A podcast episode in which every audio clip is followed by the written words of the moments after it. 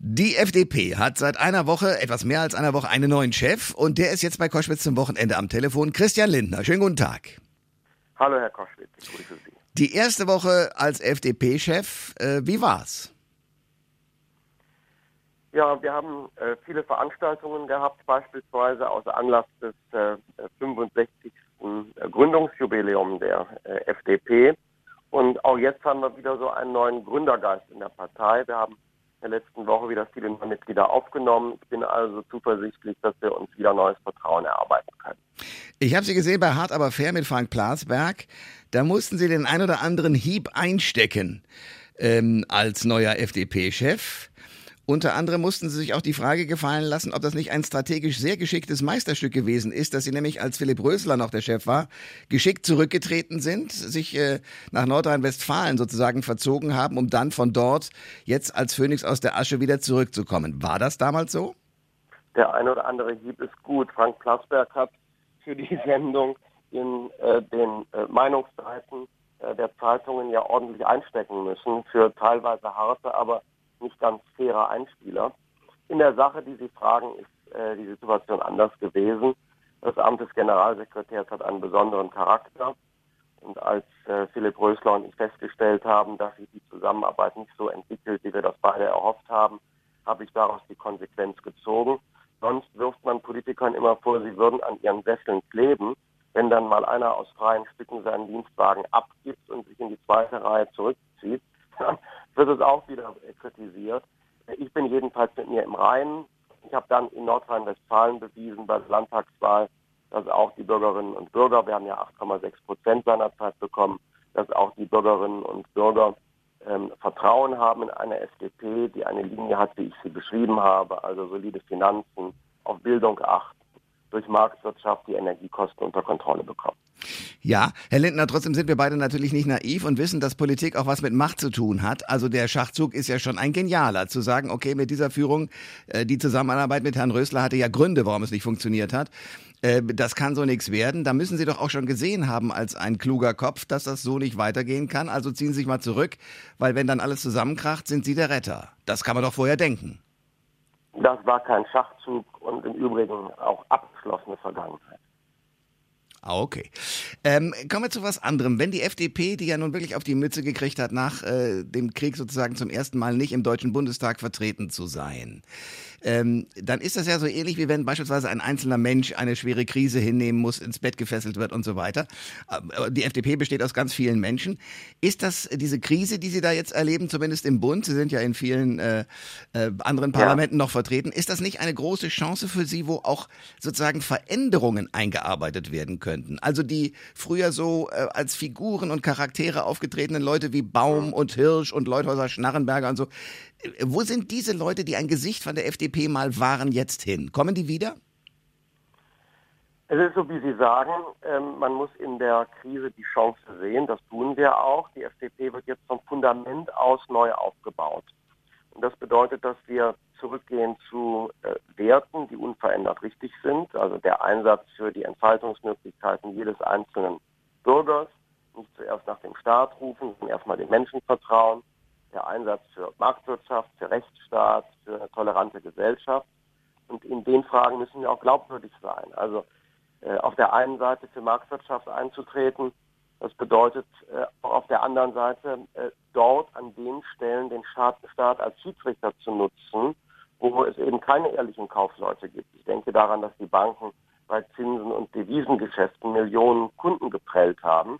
Da erwartet man auch von einer liberalen Partei, die Marktwirtschaft macht, dass sie dort da die Regeln des Spiels durchsetzt und äh, auch zum Teil äh, betrügerische Geschäfte verhindert. Das haben wir in der Weise in der Vergangenheit nicht so klar gezeigt. Da entstand der Eindruck, dass die FDP für äh, Business und äh, für bestimmte Brancheninteressen ist. In Wahrheit sind wir aber auch für Menschen in Märkten, das ist ein anderer Ansatz. Und auch personell haben wir uns neu aufgestellt. Das Gesicht der FDP hat sich vollständig verändert. Also wir haben den tiefen Einschnitt jetzt genutzt, um ein Fundament zu legen und uns neu aufzubauen. Denn das Fundament ist stabil, die Werte unverändert richtig. In den vergangenen vier Jahren haben wir nur den eigenen Maßstäben nicht immer genügen können. Ja, ähm, ich weiß gar nicht, ob Sie als Politiker sozusagen ein naives Außenbild, so wie ich es wahrnehme, überhaupt noch registrieren können. Die FDP, wenn sie gerade so für Menschen und für Individualismus und für Bürgerrechte steht, müsste sich doch auch in ihrem Erscheinungsbild abheben und anders sein als, ich sage es jetzt wieder boshaft, die geschniegelten, gegelten, mit äh, schicken Anzügen ausgestatteten und krawatteten, äh, ausgestatteten Herrschaften, die einem jetzt äh, die Führungsspitze vorführen. Also müsste es nicht, sagen wir mal, etwas kantiger zugehen in so einer Partei wie der FDP? Also ich habe noch nicht gehört, dass äh, jemand äh, Wolfgang Kubicki abgesprochen hat, nicht kantig zu sein.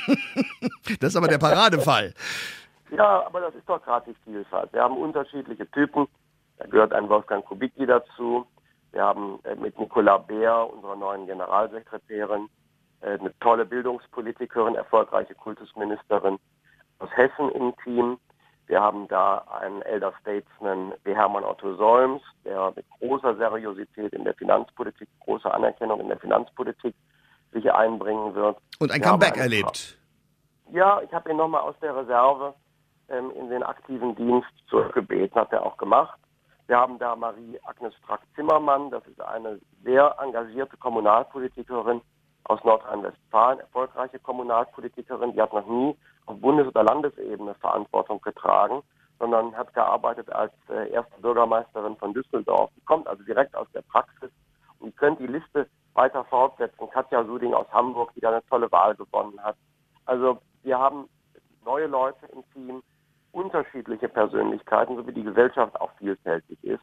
Und da hat sich das Bild der FDP verändert. Und alte Klischees muss man auch mal hinter sich lassen, Herr Koschwitz. Jetzt geht es darum, dass die FDP wieder durch Inhalte überzeugt. Und 60 Prozent der Deutschen sagen, ja, es braucht im Prinzip eine solche Partei. Also müssen wir den Ansprüchen dieser Menschen und den eigenen wieder genügen. Ich war mal Ihr Wähler. Äh, kommen wir zu einem Thema, das ähm, im Moment offen zu sein scheint wie ein Scheunentor, ja.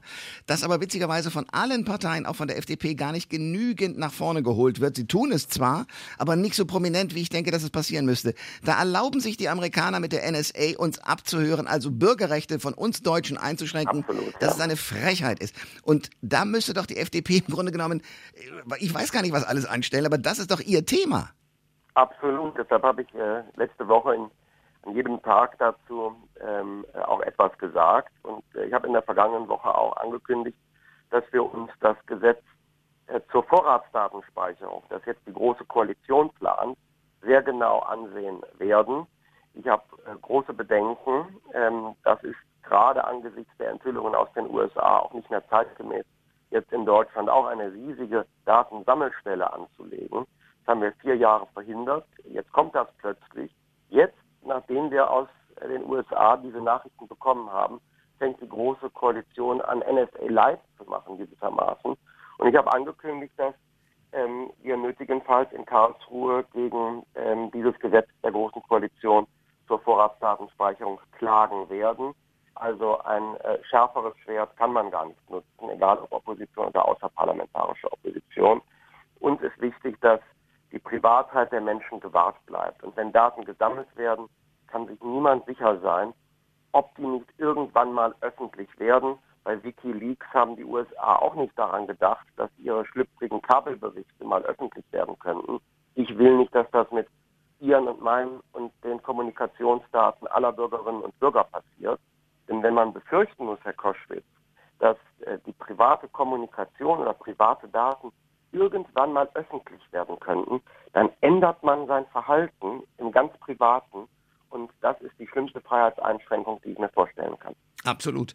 Ähm, ein letztes. Ist es so, dass die äh, Damen und Herren, die abgetreten sind, weil sie mal FDP-Spitze waren, Ihnen mit guten Ratschlägen und SMSen zur Seite springen? Also Guido Westerwelle zum Beispiel?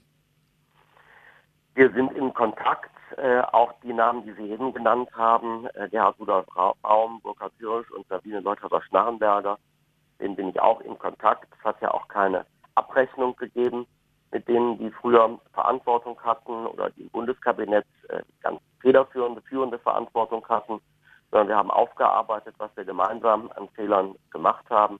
Und da bleiben wir im Gespräch. Aber diejenigen, äh, die jetzt die FDP führen, sind andere und äh, sie gehen auch einen eigenen Weg. Ich gehe auch einen anderen Weg als meine Vorgänger. Das sagt der Chef der FDP, Christian Lindner. Ich danke Ihnen sehr für das Gespräch. Ich danke Ihnen, Herr Kaschwitz.